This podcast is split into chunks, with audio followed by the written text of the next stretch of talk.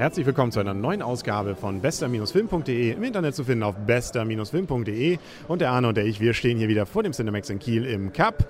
Und im Hintergrund hört man gerade, dass, glaube ich, wieder Fußball ist. Dienstag, DFB-Pokal ist, glaube ich. Das interessiert uns natürlich gar nicht. Uns interessierte unser erster Cinemax 3D-Film, den wir gesehen haben, und zwar GeForce. Es sind gar keine Hamster, es sind äh, Meerschweinchen. Und wie haben sie dir gefallen?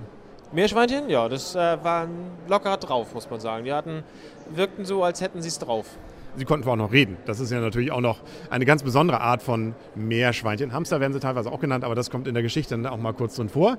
Also, man merkt schon, es ist ein Film, der sich wohl eher an das etwas jüngere Publikum richtet. Es geht nämlich um die G-Force, eine Sondereingreifsgruppe, Truppe, die aus Meerschweinchen besteht. Und ich glaube noch ein Maulwurf dabei. Und dann gibt es noch ein paar anderes Getier, das sich da unterstützend mit reinwirft in die Schlacht. Aber eben diese Maulwürfe, diese Meerschweinchen sind eben die ja, Meerschweinchen, sind die GeForce und die haben das Problem, dass die Menschen sie nicht so richtig akzeptieren, außer natürlich die, mit denen sie direkt arbeiten. Die, das FBI ist da so ein bisschen, naja, sagen wir mal so, nicht ganz begeistert von diesem Projekt und macht es dicht und will die also alle einfangen und einschläfern und was weiß ich alles damit machen. Die gehen auf die Flucht und müssen sich also jetzt während des Films erstens natürlich gegen ihre dieses FBI erwehren und zweitens gilt es auch noch, die Welt zu retten. Ich meine, was kann man Schöneres haben? Es klingt wie ein James Bond, nur eben mit Meerschweinchen.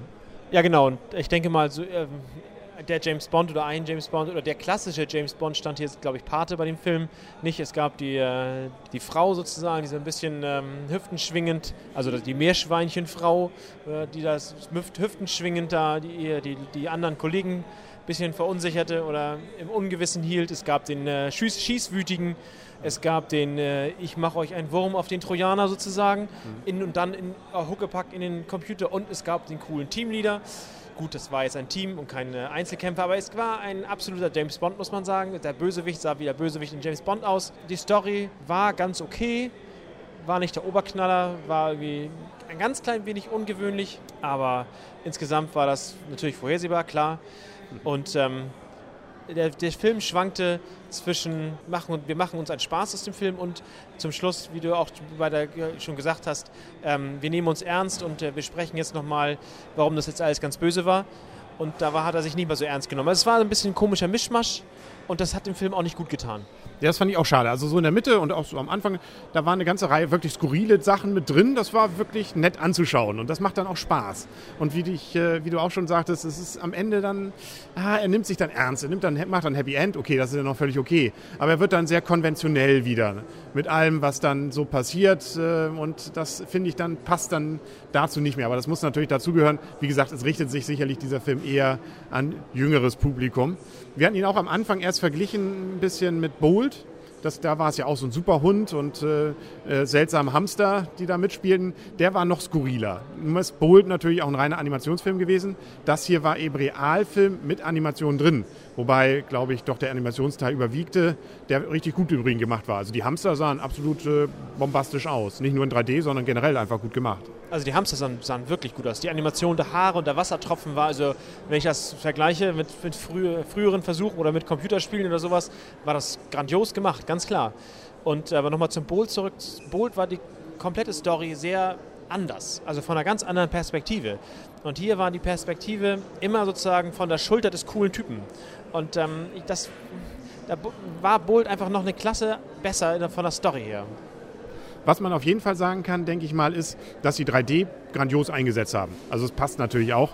Das ist ein Actionfilm, dann auch noch mit äh, skurrilen Typen. Da kann man 3D ganz gut ausarbeiten und auch auswerten.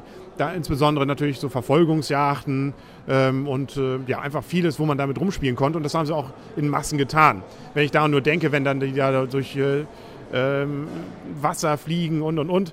Es kommt einem richtig so vor, als wenn einem diese 3D-Sachen dann um die Ohren fliegen. Genau, und dann kommen wir natürlich zu dem, äh, zu dem klassischen Punkt, wo sich die Sache, die man bei diesem 3D-Film immer fragen muss, ist die sind die 3D-Effekte für die, zur Unterstützung der Story oder sind sie da, weil es der ein 3D-Effekt ist und es ein 3D-Film ist? Also der, der Flug der Fliege oder ein paar andere von diesen Käferverfolgungen, da bin ich mir nicht ganz sicher, ob das nicht einfach nur da war, weil es 3D war. Und ähm, sicher ist natürlich 3D, wie du sagst, in einigen Sachen einfach hervorragend geeignet, aber manchmal ja, sie sind noch, ist es noch Experimentalstadium, denke ich, 3D. Aber man kann es, wie gesagt, gut gucken und es geht auch nicht so auf den Kopf. Also ich fand das hier zumindest so, dass man äh, natürlich, ich finde immer noch, dass es ein bisschen anstrengender ist zu gucken. Aber äh, vielleicht habe ich mich auch inzwischen daran gewöhnt, es ist ja unser dritter 3D-Film. Aber es war jetzt wirklich so, dass ich ihn fast normal gucken konnte. Ja, also ich hab, muss auch sagen, ich, ähm, nur am Anfang hatte ich ein paar Kopfschmerzen, also ganz, Kopfschmerzen ist zu viel gesagt. Also habe ich es gemerkt, dass es anstrengend war und dann war ich einfach, ab, einfach abgelenkt und ähm, das ging dann hervorragend. Also man gewöhnt sich dann doch relativ schnell dran. Also kann man mehr oder weniger sagen, als Grafikdemo mit durchaus einigen netten Aspekten da drin ist das Ding auf jeden Fall gut geeignet. Also wenn man jetzt einen 3D-Film mal sehen will und einfach mal sehen will, was die Technik so kann und sich durchaus für diese etwas skurrilen Sachen dann auch erwärmt, wie gesagt, auch so ein bisschen vielleicht was äh, nicht da so ein bisschen drüber hinwegsehen kann, dass es auch ein bisschen kinderfilmmäßig ist, dann finde ich, ist dieser Film durchaus gut geeignet. Wenn man jetzt 2D sehen wollen würde und nur als Film jetzt sich betrachtet, denke ich mal, ist er eher Mittelklasse. Also kann man nicht schlecht sagen. Also als Film würde ich ihm wahrscheinlich nur so fünf bis sechs Punkte geben. Ja, würde ich auch sagen. Fünf bis sechs Punkte. Mir ist übrigens gerade eingefilmt, der Hamster bei Bolt war auch viel, viel durchgeknallter als die hier.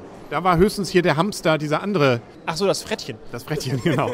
Den fand ich schon wieder schön skurril. Ja, der, der, war so ähnlich, der war ähnlich durchgeknallt wie der Hamster bei Bolt. Aber ja. nochmal zurückzukommen. Aber ja. leider dann wieder zu kurz. Dafür war der Hamster bei Bolt öfter zu sehen. Das stimmt, ja, der war einfach cool. Ähm, ja, fünf bis sechs Punkte würde ich sagen für Inhalt des Films ist okay. Genau, und alles andere muss man dann selber sehen, ob einem das natürlich dann auch das etwas mehr an Geld dann auch wert ist. Kommt ja auch darauf an, ob Alternativen gerade noch im Film, im Kino laufen. Da würde ich sonst immer sagen, oben. Also wenn man jetzt 3D sehen will, muss man sich, glaube ich, oben angucken. Der hat ja auch bei uns durchaus weit besser abgeschnitten, was den Film auch angeht. Was mir übrigens auch aufgefallen ist, wo ich finde, dass sie auch die 3D-Sachen überreizt haben und wo man merkt, dass sie einfach nur mit der Technik teilweise gespielt haben. Man sah eine Szene, wo jemand an einem Monitor arbeitete. Und auch das Bild auf diesem Überwachungsmonitor war 3D.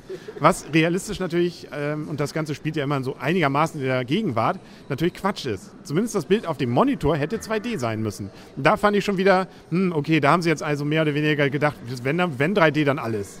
Ja, das stimmt. Aber wo du sagst, ja, aber du hast natürlich, klar, das geht, nicht, geht einfach nicht. Das war mir auch lieb, oder fand ich auch besser bei Coraline. Bei Coraline haben sie viele Szenen 2D gelassen, wo es einfach keinen Sinn ergab und haben nur dort 3D-Unterstützung gebracht, wo es auch wirklich äh, für den Film selber was bringt. Und so soll es wohl, das haben wir jetzt ja in 3D noch nicht gesehen, bei oben wohl auch sein. Ja, äh, haben wir gerade gehört. Macht auch mehr Sinn für, den, für so einen Film und man muss da nicht denken, der Film muss auf jeden Fall 3D durchdrücken, sondern er braucht es wirklich nur für, den, nur für die Story und die Story steht für sich alleine. Also das ist eigentlich auch der bessere Weg. Jetzt müssen wir mal gucken, was 3D-mäßig Neues kommt. Wir haben ein, zwei Vorspänne ja gesehen. Ich denke mal, das immer Interessantesten noch, ich glaube, der hat wieder so einen dämlichen deutschen Titel bekommen, wo es darum geht, dass Nahrungsmittel vom Himmel regnen. Wolkig mit der Aussicht auf Fleischbällchen. Genau, wer sieht das? Ich würde mich würde noch mal interessieren, wie der original amerikanische Titel war, weil der in Amerika nämlich richtig gerockt hat. Der war zumindest mehrere Wochen und da waren durchaus gute Filme parallel. Auf Nummer 1, glaube ich, sogar der Billboard-Charts. Nee, das ist, glaube ich, Musik. Also der Charts auf jeden Fall in den USA. Das heißt, der war da, das muss nichts für uns heißen, aber gut erfolgreich und er sah eigentlich auch ganz witzig aus. Der war wieder wirklich skurril der war skurril. Da kann man sich auch wirklich drauf freuen. Ich denke, wenn er, außer hoffentlich hat man nicht wieder alles gesehen in der Vorschau, aber sonst machte der einen guten Eindruck. Dann kommt noch das Weihnachtsmärchen und dann natürlich kurz vor Weihnachten das eigentliche Weihnachtsmärchen für jeden Cineasten, nämlich Camerons neuer Film hier, Herr ähm, Avatar. Nicht Herr Avatar, nur der Avatar. Cameron, ein alter Bekannter hier in Kiel, war ja auch mal in Kiel, der Junge. Das schau her. Ja, ehrlich. Hat aber ganz geheim. Man hat es erst erfahren, nachdem er wieder weg war. Er soll aber zum Beispiel mit seinem gesamten Team mal in der Traumfabrik Pizza gegessen haben. Unglaublich, ne? Mir, mir fehlen die Worte. Ja, ich kann ja kurz damit glänzen. Und zwar soll er wohl hier in Kiel Recherchen gemacht haben für seine Dokumentation Bismarck. Die hat er, da hat er einen Film ja drüber gedreht. Und da hat er hier wohl irgendwie das Locate, ich weiß nicht. Also auf jeden Fall hat er hier in Kiel wohl ein paar Tage verbracht mit seinem Team. Ja, das ist toll. Wobei bei Avatar ich habe schon wieder fast Sorge habe, dass der Film einfach scheiße ist. Na, also ich habe, aber die Leute, von denen ich das gehört habe, die haben auch immer nur kleine Ausschnitte gesehen. Gut, das gilt zählt nicht. Wir werden es ja dann hören. Wir werden darüber berichten. Ich habe einfach Sorge. Schonungslos werden wir davon dann hier berichten. Ähm, ich denke mal, für heute sind wir dann auch durch. Wir lassen uns überraschen, was wir dann nächste Woche sehen. 2D oder 3D-mäßig. Man wird es dann erleben, hier auf Ihrem Lieblingsfilm-Podcast bester-film.de. Arne, jetzt hier keine Faxen machen. Wir bringen das hier solide noch zu Ende. Und äh, vielleicht hören wir uns ja demnächst mal auch mit weniger Hintergrundgeräuschen. Wir sind gerade in engen Verhandlungen mit dem Cinemax, dass wir mal in den Räumen was dann produzieren können. Wir sind mal gespannt, ob das was wird. Auf Wiedersehen und auf Wiederhören, sagen der Henry. Und Arne, tschüss. Und tschüss.